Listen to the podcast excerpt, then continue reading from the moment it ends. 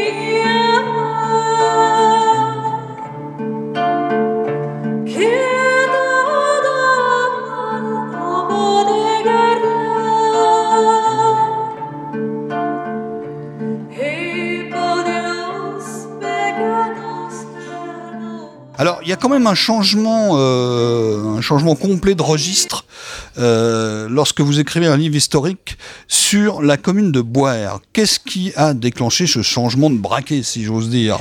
Alors en fait, c'est pas vraiment un changement parce que ce livre-là, je l'ai commencé bien avant l'autre, hein, mais c'est un livre qui a demandé beaucoup de recherches euh, aux archives. Ah oui, c'est plus long à écrire qu'un roman. Hein. Et c'est surtout, alors c'est pas tellement au niveau de l'écriture, mais au niveau des recherches. Après, faire le tri de ce qui est important, de ce qui ne l'est pas, de ce qu'on doit mettre dans le livre ou pas. Et euh, ça a commencé assez bizarrement. C'était euh, mon ami qui avait une euh, propriété dans le village de Bouer et qui me dit, toi qui vas toujours aux archives, j'aimerais bien avoir l'histoire de ma maison. Et en fait, je suis tombée sur un village, enfin ce n'est plus qu'un village, on va dire un bourg, mais qui a été une ville avec beaucoup d'histoire et vraiment très très intéressante à suivre. Donc voilà, c'est venu et en plus, enfin voilà, je, visais cette maison d'édition qui est la maison, euh, le livre d'histoire Loris, et que vraiment je, tenais à voir. Et quand ils m'ont dit oui, j'ai même pas envoyé mon manuscrit ailleurs. Et quand ils m'ont dit oui, ben moi j'ai dit oui tout de suite.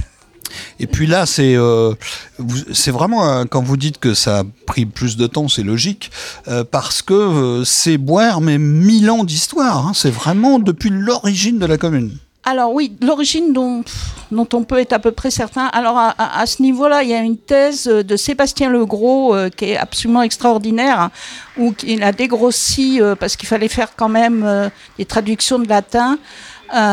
donc moi, je, n'ai pas ces, compétences-là.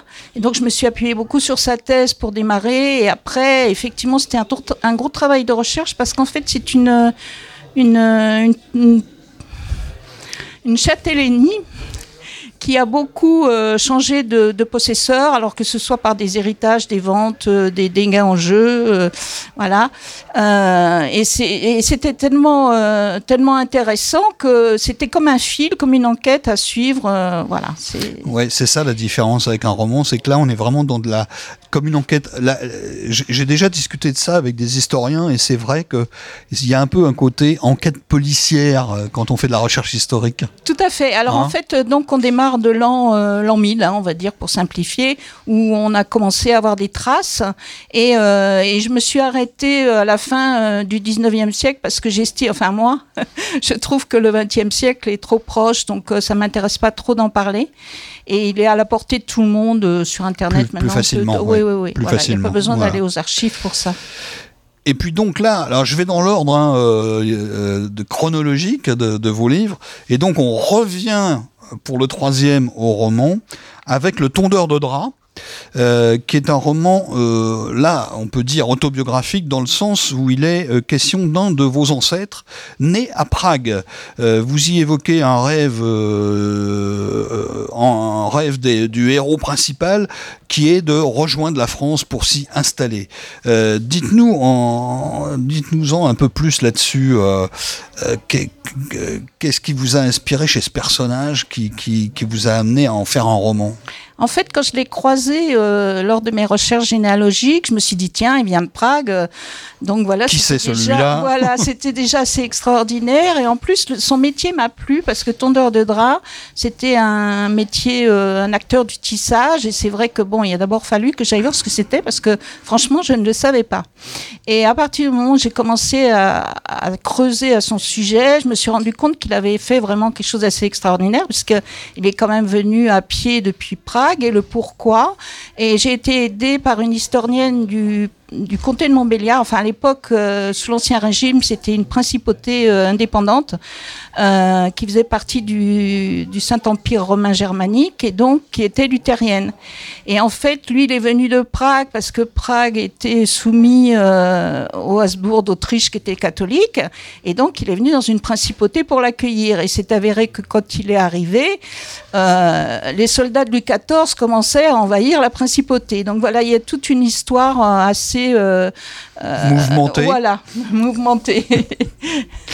ouais, c'est ça. Et, euh, et, donc, vos origines, finalement, elles viennent un peu de là? Oui, alors moi je suis parisienne et comme toute parisienne, j'ai des origines aux quatre coins de la France. Donc ça c'est ma branche de l'Est. Donc une branche que j'ai découverte luthérienne, que je ne connaissais pas bien évidemment, puisque la Révolution, en fait, bah, tous mes ancêtres ont opté pour redevenir catholiques. Alors, euh, par contre, euh, c'est un roman. Ça veut dire qu'il y avait un petit peu des lacunes dans son histoire mm. qu'il fallait combler en, inventant un petit peu. C'est souvent ça dans les romans euh, qui partent d'une histoire vraie. C'est ça aussi, là, j'imagine. Tout à fait. En fait, cette historienne euh, m'a beaucoup parlé de la guerre de Sept Ans, puisque ça, ça correspondait. Et moi, après, j'ai découvert qu'il y avait un régiment de volontaires étrangers, appelé ainsi, qui avait été levé par les Français. Alors, les alliances hein, de la guerre de Sept Ans, c'est un peu compliqué. Bref, qui avait été élevé par les Français à Prague. Et nous, on, enfin, on est tombés d'accord toutes les deux pour se dire qu'il avait dû euh, partir avec ce régiment, en fait. Donc après, j'ai beaucoup potassé la guerre de 7 ans parce que je ne m'en souvenais plus du tout, pour tout dire. Et euh, après, euh, je lui ai donc fait traverser les, tous les aléas du soldat. voilà. Oui, alors c'est ça, c'est que en fait, c'est inventé mais ça part de, de, de faits plausibles. C'est plausible. Voilà, c'est une hypothèse tout à fait. C'est une hypothèse euh, plausible. oui, oui, oui, tout à fait. Et puis euh, après, euh, moi, on, a de, nouveaux, de nouvelles archives au niveau de la principauté qui sont en ligne, donc j'ai pu aussi corroborer certaines choses. Donc, donc son parcours, il est, il est assez, assez logique et assez vérifiable finalement. Voilà, tout à hein, fait. et puis hein. ça m'a permis aussi, et ça m'a permis, donc euh, j'ai été contactée par euh, l'organisateur euh, d'un festival qui se trouve dans les Cévennes, qui est axé sur bah, le protestantisme et qui dure un mois. Et en fait, cette, cette personne m'avait contactée parce que justement, il souhaitait intégrer ça et parler de la guerre de 7 ans, parce qu'en fait, la guerre de 7 ans, on en parle peu. C'est vrai. C'est quand même la première guerre mmh. mondiale, puisqu'il y a eu la guerre partout, euh, sur mer. La vraie première guerre mondiale, c'est celle-là, en fait. Voilà. Donc pour moi, c'était important aussi, euh, et je crois que les lecteurs sont, sont tous d'accord pour me dire ah ben on a, on a découvert quelque chose. Et ça, voilà. Là, vous êtes satisfaite, contente de ça. C'est ça.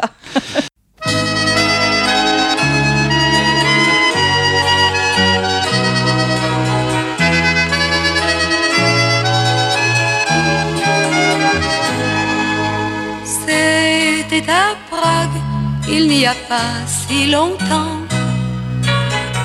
C'était à Prague et je venais d'avoir vingt ans. Tout était clair en ce premier jour de mai. Tout était clair et tu disais que tu m'aimais.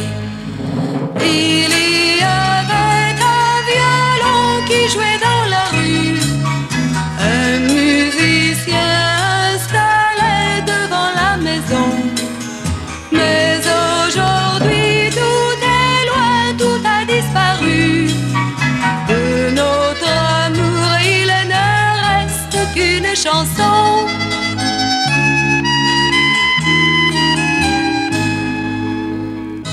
Prague était triste avec son manteau de pluie.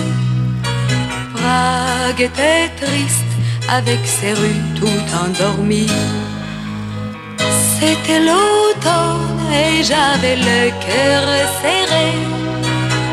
C'était l'automne et nous allions nous séparer. Il y avait un violon qui jouait dans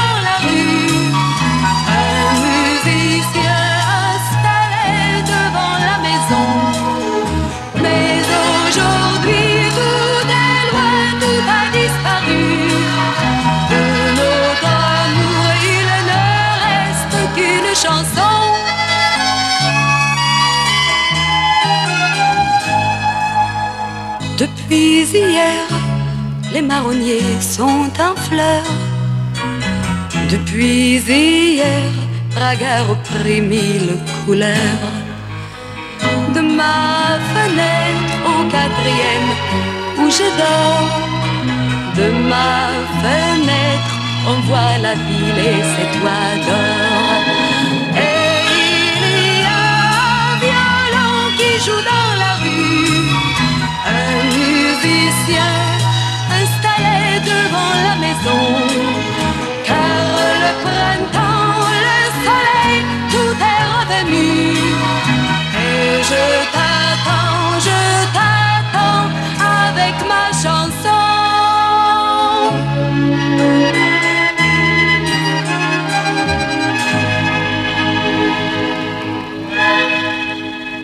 À l'écoute des mots, sur Radio Alpa 107.3 FM Le Mans et radioalpa.com. Et puis après, euh, troisième, euh, si, mes comptes sont bons, euh, on aborde encore quelque chose de différent.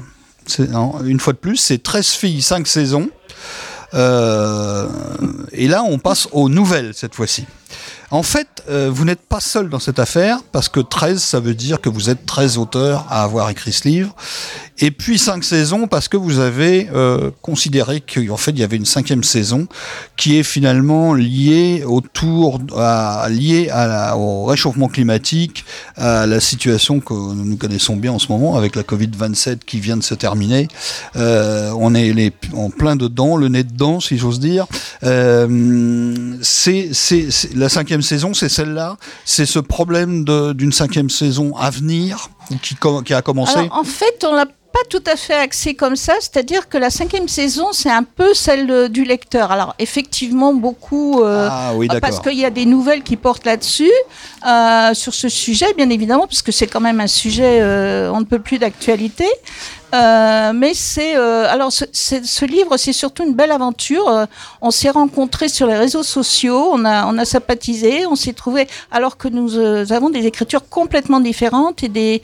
moi, j'écris du roman historique, donc principalement, mais il y a dedans des auteurs de romances, de feel good, voilà, de trieurs. C'est vraiment et euh, ces 13 filles qui sont devenues très amies et du coup, euh, ben on fait un nouveau, euh, un nouvel opus euh, qui va sortir en 2023, cette fois-ci sur le thème du théâtre. Ah, voilà. Mais est-ce qu'il y avait quand même dans celui-là un, un, message que vous vouliez faire passer toutes les, les 13, les 13 autrices ou écrivaines, c'est comme on veut? Est-ce que vous aviez un message que vous vouliez faire passer quand même à travers ce livre? En fait, chacune avait son message. En fait, c'est ça, c'est 13 messages. Voilà, c'est 13 messages parce qu'on est vraiment 13 personnes différentes. En plus, c'est assez euh, euh, impressionnant comment on est différentes et comment on s'entend bien. Je crois qu'en fait, là, euh, les différences sont, sont, plutôt quelque chose de... Enrichissant. Voilà, tout à fait. Ouais, ça c'est. Et puis, pour tout dire, je suis la doyenne et ça me fait beaucoup de bien d'être en contact avec de plus jeunes. Oui, là, là, il y a toutes les générations là dans les 13. Euh, d'accord. Euh, et puis ensuite, on a les enfants de Luther. Alors, c'est toujours historique évidemment, hein, euh, dans lequel euh, tous les personnages ont réellement existé aussi, comme votre premier roman d'ailleurs. Cette fois, l'histoire se déroule au XVIIIe siècle. On n'est plus au Moyen Âge là, et ça se passe au Canada. Alors, vous, vous, comment dirais-je que vouliez-vous exactement montrer là aussi en, choisissant euh, ce thème-là? Alors en fait là, je, dirais que c'est plus un récit historique qu'un roman. C'était vraiment pour souligner euh, la vie euh, très très difficile qu'avaient donc ces luthériens dans la principauté de Montbéliard, qui avaient le choix ou entre renier leur religion ou partir. Et donc partir, pour eux, ça signifiait déjà remonter tout le Rhin, aller jusqu'à Rotterdam, prendre un bateau, euh, avec les conditions que l'on sait, le nombre de morts qu'il y avait sur ces, dans ces traversées. Oui, ça se faisait pas simplement. Hein. Non, voilà, arriver à Halifax, qui était donc une euh, possession britannique, c'était la Nouvelle-Écosse, et euh, le gouverneur d'Halifax souhaitait faire tampon par rapport aux Acadiens, qui étaient des catholiques français. Donc, euh, il avait demandé euh, est-ce que ces luthériens euh, soient emmenés sur des lopins de terre, et il y avait tout à faire. C'est-à-dire qu'ils ont dû défricher, monter une ville, voilà, avec, avec, ils ont été en but aux attaques des Indiens. Enfin voilà, les archives canadiennes sont très très riches à ce niveau. Donc voilà, je tenais à, montrer que là aussi, ben voilà, il fallait avoir du courage et pour partir comme ça avec femmes et enfants. Alors là, pour, pour l'anecdote, je rajoute ça. Il y a encore un lien aussi avec cette histoire et puis la Sarthe, puisqu'on sait que la ville de Montréal a été fondée par euh, des Sartois, euh, puisque les premiers qui se sont installés à Montréal, qui était une île à l'époque, c'était des habitants de la Flèche qui sont partis. Euh, alors j'ai plus la date exacte, je crois que c'est 1741, quelque chose comme ça, ils sont partis de Port-Luneau sur, le, sur le Loir, et sont, ils ont été les tout premiers euh, à s'installer à Montréal. Et ça, c'est voilà, je rajoute ça en prime pour les auditeurs.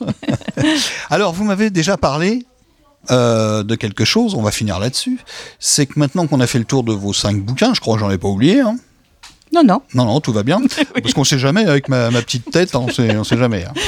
Euh, vous m'avez déjà donné une piste tout à l'heure, mais qu'est-ce que vous nous, vous nous préparez pour l'avenir?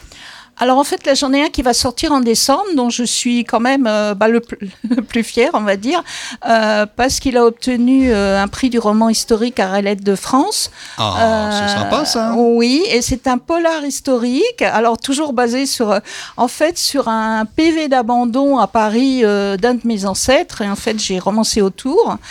Et euh, voilà, je- il va sortir là en décembre, euh, donc voilà, ça c'est ma prochaine euh, sortie.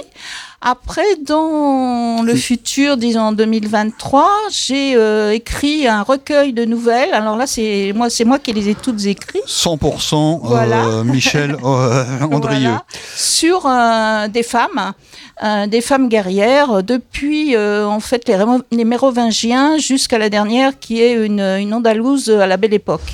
Voilà. Oui, et puis donc tout à l'heure vous me l'avez dit, on le redit, les à nouveau avec vos copines. Voilà. Je vais les appeler comme ça. Euh, vous refaites Avec un- mes sœurs de comme on avec dit. vos sœurs de plumes, vous refaites un, un recueil de nouvelles autour du théâtre. Voilà, Voilà. voilà, Donc là, les nouvelles sont faites, elles ont été, elles ont été corrigées, relues. euh, donc, euh, donc voilà. C'est dans l'attente. Ça va sortir sans doute euh, en mars ou avril euh, 2023. 2023, d'accord, très bien. Eh ben écoutez, je vous remercie. Je crois qu'on a à peu près fait le tour. Euh, et puis bonne chance hein, pour l'avenir, parce que ça, ça travaille bien en deux ans là. Cinq bouquins en deux ans, c'est costaud. Oui, merci beaucoup. et puis deux, deux, si je comprends bien, en 2023, ça. oui, deux ou trois. Enfin, Deux, voilà. quoi, bah, hein, tiens, bah, bah, voilà. S'arrêter comme ça en si bon chemin. Voilà, bah merci à vous. Et puis alors, euh, euh, maintenant, euh, rappel des titres de Michel Andrieux avant de nous quitter. Le roman L'Orfèvre aux éditions Librinova à 16,90 euh, Bo- Boire mille ans d'histoire dans la collection Monographie des villes et villages de France aux éditions Le Livre d'Histoire à 38 euros. Euh, ensuite, on a Le Tondeur de drap, un roman publié aux éditions Execo à 24 euros. Ensuite, 13 filles, 5 saisons des nouvelles aux éditions Librinova encore, à 13,90 euros. Et le roman Les Enfants de Luther aux éditions Stern, à 19,80 euros. Et donc, euh, ben, on se quitte là-dessus et on se retrouve dans deux semaines pour une nouvelle émission euh, de À l'écoute des mots avec un autre écrivain. Voilà, merci à vous, au revoir. Merci, au revoir.